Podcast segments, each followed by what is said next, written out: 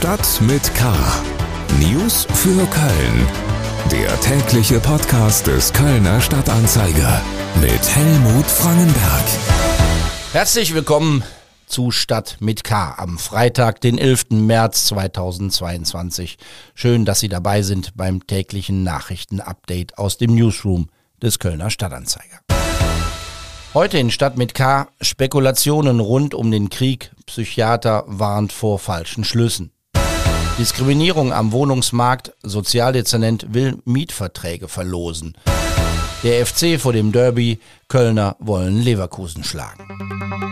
Schlagzeilen. Nach Angaben der Stadt sind bereits 1500 Flüchtlinge aus der Ukraine in städtischen Unterkünften untergebracht worden.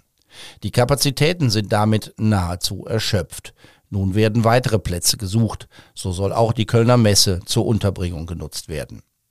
Die Ausländerbehörde der Stadt ist durch die Zahl der ankommenden Kriegsflüchtlinge offenbar überfordert. Vor dem Gebäude der Behörde in Kalk standen die Menschen am Donnerstag rund vier Stunden in der Schlange. Mittags wurde bekannt gegeben, dass man keine Wartemarken mehr ziehen kann. Laut Stadtdirektorin Andrea Blome ist das Verfahren am heutigen Freitag umgestellt worden, damit mehr Menschen gleichzeitig eine Aufenthaltsgenehmigung erhalten. Geflüchtete aus der Ukraine haben zwar bis zum 23. Mai automatisch eine Aufenthaltsgenehmigung, viele wollen sich aber registrieren lassen, um Sozialleistungen und eine Arbeitserlaubnis zu beantragen. Nach zwei lebensgefährlichen Angriffen auf Männer in Höhenberg und Humboldt-Gremberg fahndet die Polizei nach den Tätern. Die Hintergründe der Taten sind unklar.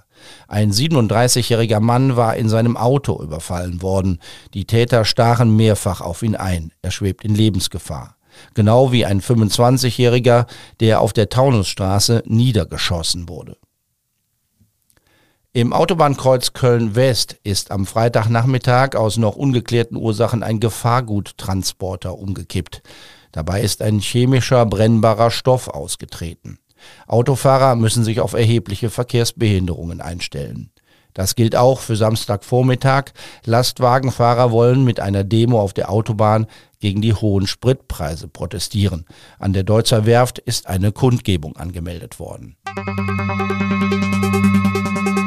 Die Zahl der Flüchtlinge aus der Ukraine ist nach Angaben der Vereinten Nationen auf 2,5 Millionen angestiegen.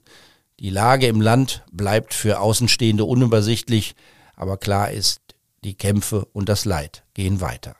Immerhin gibt es heute auch ein paar hoffnungmachende Nachrichten. Da ist von positiven Zeichen in den Verhandlungen die Rede. Die direkten Gespräche zwischen der Ukraine und Russland sollen weitergehen. Wir kommen zu den Themen, über die wir etwas ausführlicher sprechen. Reingehört. Keiner weiß genaues, aber alle haben eine Meinung, wenn es darum geht, Erklärungen für den Wahnsinn in der Ukraine zu finden. So wird zum Beispiel munter über den Geisteszustand von Wladimir Putin spekuliert. Nicht wenige erklären ihn zum verrückten Diktator. Manfred Lütz ist Psychiater, Therapeut und ehemaliger Leiter des Porzer Alexianer Krankenhauses. Er schreibt regelmäßig als Gastautor Beiträge für den Kölner Stadtanzeiger. Er widerspricht der These, dass Putin psychisch gestört sein könnte. Er warnt sogar davor. Die meisten Menschen glauben, dass die Verrückten hochgefährlich sind. Tatsächlich seien aber psychisch Kranke statistisch weniger häufig straffällig als gesunde Menschen. Ich glaube, dass Putin durchaus psychisch überhaupt nicht äh, gestört ist, sondern dass er normal ist, schrecklich normal und dass er das, was er jetzt anrichtet, eigentlich über Jahre und Jahrzehnte strategisch angepeilt hat. Das heißt, was er will, ist, das alte äh, russische Großreich wieder errichten. Das, er sagt ja, das ist die größte Katastrophe des 20. Jahrhunderts, der Untergang der Sowjetunion war. Und wenn das so ist, das hat er offen gesagt, dann versucht er jetzt, diese größte Katastrophe wieder rückgängig zu machen. Und Schritt für Schritt ist er da weitergekommen. Und mein Eindruck ist im Moment, dass er mit dieser Strategie gescheitert ist. Manfred Lütz sieht Putin als nüchtern kalkulierenden Mann, der sich eine Art Scheinwelt geschaffen hat, um seine Absichten zu tarnen. Als Gastautor des Kölner Stadtanzeiger wird Lütz in der Samstagsausgabe über die Auswirkungen des Krieges schreiben. Und er ist zu Gast in der neuen Folge unseres Podcasts der Wochentester Wolfgang Bosbach und Christian Rach. Die können Sie überall hören, wo es Podcasts gibt. Unter anderem auch über unsere Homepage ksta.de. Der zweite Gast im Studio ist der Komiker Michael Mittermeier. Er geht trotz Krieg und Corona auf Tournee. Besonders in diesen Zeiten ist Humor wichtig. Ich glaube tatsächlich, Humor ähm, hilft uns Menschen generell, hilft mir auch. Also wenn ich jetzt ein lustiges Buch lese oder ich schaue mir eine lustige Serie an oder whatever, es tut gut rauszukommen, weil es macht auch keinen Sinn, wenn der Kopf irgendwann ganz dunkel ist und das Herz, dann geht auch nichts mehr rein und es geht nichts mehr raus. Und dann hast du niemand geholfen. Michael Mittermeier ist am 21. März zu Gast bei der Lit Cologne. Da wird er sich einmal mehr als Spezialist für die deutsche Fernsehgeschichte betätigen. Es gibt noch ein paar Tickets. Politik. Wie bekämpft man Diskriminierung bei der Wohnungssuche? Dass es die gibt, ist unstrittig. Fast jeder, der einen ausländisch klingenden Namen hat, kann von Problemen und von Benachteiligungen berichten. Das zu ändern scheint nicht einfach. Im Kölner Domforum haben Expertinnen und Experten für Antidiskriminierungsarbeit und für den Kölner Wohnungsmarkt über die Folgen einer Studie gesprochen, die der Runde Tisch für Integration in Auftrag gegeben hat. Dabei überraschte Kölns Sozialdezernent Harald Rau mit einem Vorschlag. Wer wirklich diskriminierungsfreie Wohnungen vergeben will, müsse die Vergabe dem Zufall überlassen. Wie wäre es, wenn die GAG, die, die ca. 44.000 Wohnungen hält, mal sagt, so als Experiment, wir nehmen da mal ein Quartier, in dem in dieses Quartier kommen Menschen rein, die bestimmte Zugangsvoraussetzungen erfüllen, also sowas wie Bonität oder keine Ahnung. Und dann aber würfeln sie. Und das vergleichen sie mal mit einem anderen Quartier, wo irgendwelche anderen Kriterien laufen. Und dann, und da bin ich jetzt der empirische Wissenschaftler, dann wird mich der Vergleich interessieren. Und vielleicht kommt raus, und jetzt wird es spannend, wenn diese gewürfelte Quartier, wenn das irgendwie spannender wäre, zumindest nicht schlechter, vielleicht sogar spannender, besser. Dann hätten wir in unserer Stadt Köln, und genau hier passt das hin, hätten wir quasi Lust drauf auf das Würfeln. Die Idee des Kölner Sozialdezernenten blieb nicht ohne spontanen Widerspruch anderer Experten, aber das Gedankenspiel ist natürlich interessant. Machbar ist sowas freilich nur, wenn man mehrere Wohnungen auf einmal vermieten kann, und das ist in der Praxis ja eher selten der Fall. Der Kölner Wohnungsmarkt ist im Gegensatz zu anderen Großstädten dadurch geprägt, dass rund 75 Prozent aller Mietwohnungen von privaten Vermietern angeboten werden.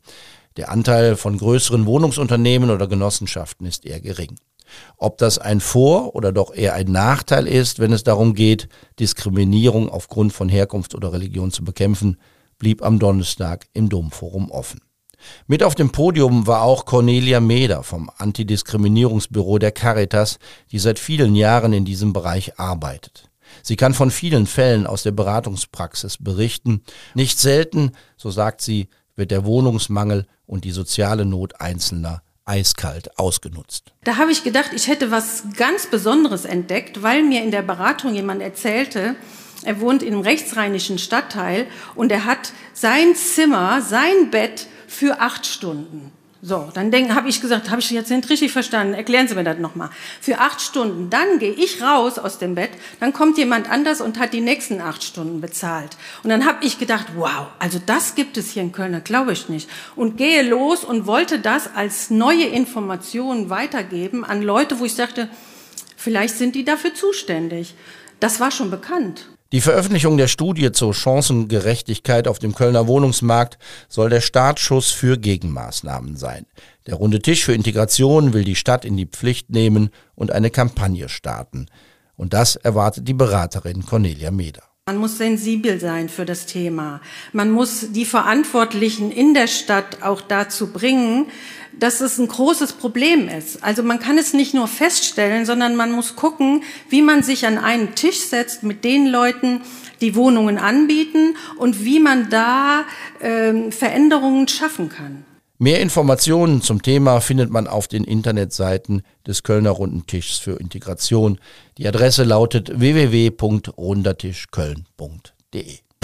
Vor Gericht. Der Fall hat für viel Gesprächsstoff, für Unverständnis, aber auch für Mitleid gesorgt. Das Kölner Landgericht hat eine Frau wegen Totschlags durch Unterlassen zu fünfeinhalb Jahren Gefängnis verurteilt.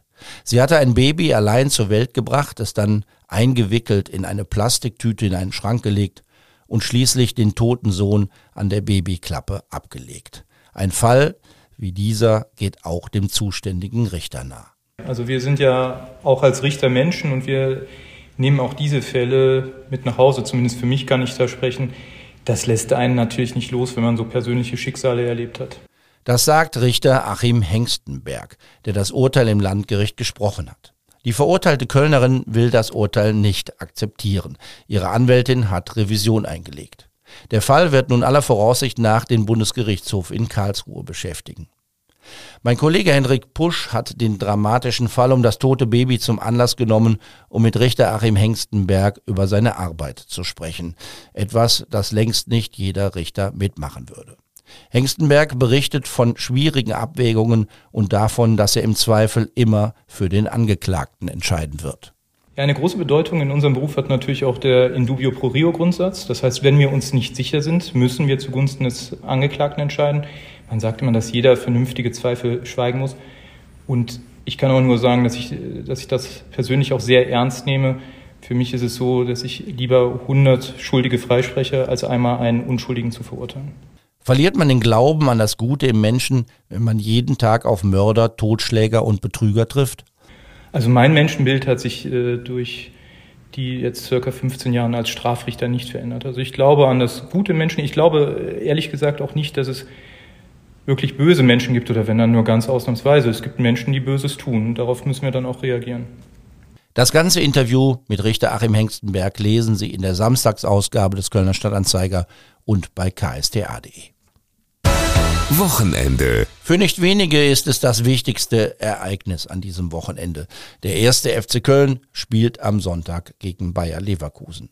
Da geht es um Punkte, es geht um die Teilnahme an einem europäischen Wettbewerb, aber das ist eben nicht alles, wenn Köln und Leverkusen aufeinandertreffen. Ein Derby ist eben immer etwas ganz Besonderes. FC-Trainer Steffen Baumgart zur Herausforderung in Leverkusen. Wir haben ja gesagt, wir wollen den Abstand nach oben verringern und deswegen müssen wir solche Spiele spielen oder nicht müssen, sondern wollen diese Spiele spielen, wollen wir uns in diesen Spielen weiterentwickeln. Und deswegen wäre es schön, wenn wir auch gegen die gewinnen, die über uns stehen. Aber da werden wir uns hinarbeiten müssen und das wissen wir ja, was auf uns kommt oder auf uns zukommt in Leverkusen und deswegen machen wir uns darüber schon Gedanken, gerade wie wir gegen diese Mannschaften gewinnen können. Wir wollen mannschaftlich dagegenhalten, wir wollen als Club, als Verein dagegenhalten, wollen uns dementsprechend entwickeln. Und deswegen würden wir uns freuen, gegen solche Mannschaften mal gewinnen zu können. Aber wir wissen halt, das ist ein Weg. Und den wollen wir gehen, wollen diesen Abstand verringern und hoffen, dass wir das schon am Sonntag dann zeigen können. Anpfiff für das Spiel ist am Sonntagnachmittag um halb vier. Was kann man sonst noch so tun an diesem Wochenende? Die Sonne wird seltener zu sehen sein als in den vergangenen Tagen, aber für Spaziergänge und Wanderungen bleibt das Wetter gut genug. Ich freue mich auf die Premiere des Theaterstücks Das Automatenbuffet in der Volksbühne. Es soll ein Comeback fürs Volkstheater in der Stadt werden. Ob das gelingt, erzähle ich Ihnen am Montag hier bei Stadt mit K. Einschalten, abonnieren, weitersagen. Das war's für heute. Mein Name ist Helmut Frankenberg. Ich wünsche Ihnen ein schönes Wochenende. Bleiben Sie wachsam, aber bitte auch gelassen. Tschüss. Stadt mit K. News für Köln. Der tägliche Podcast.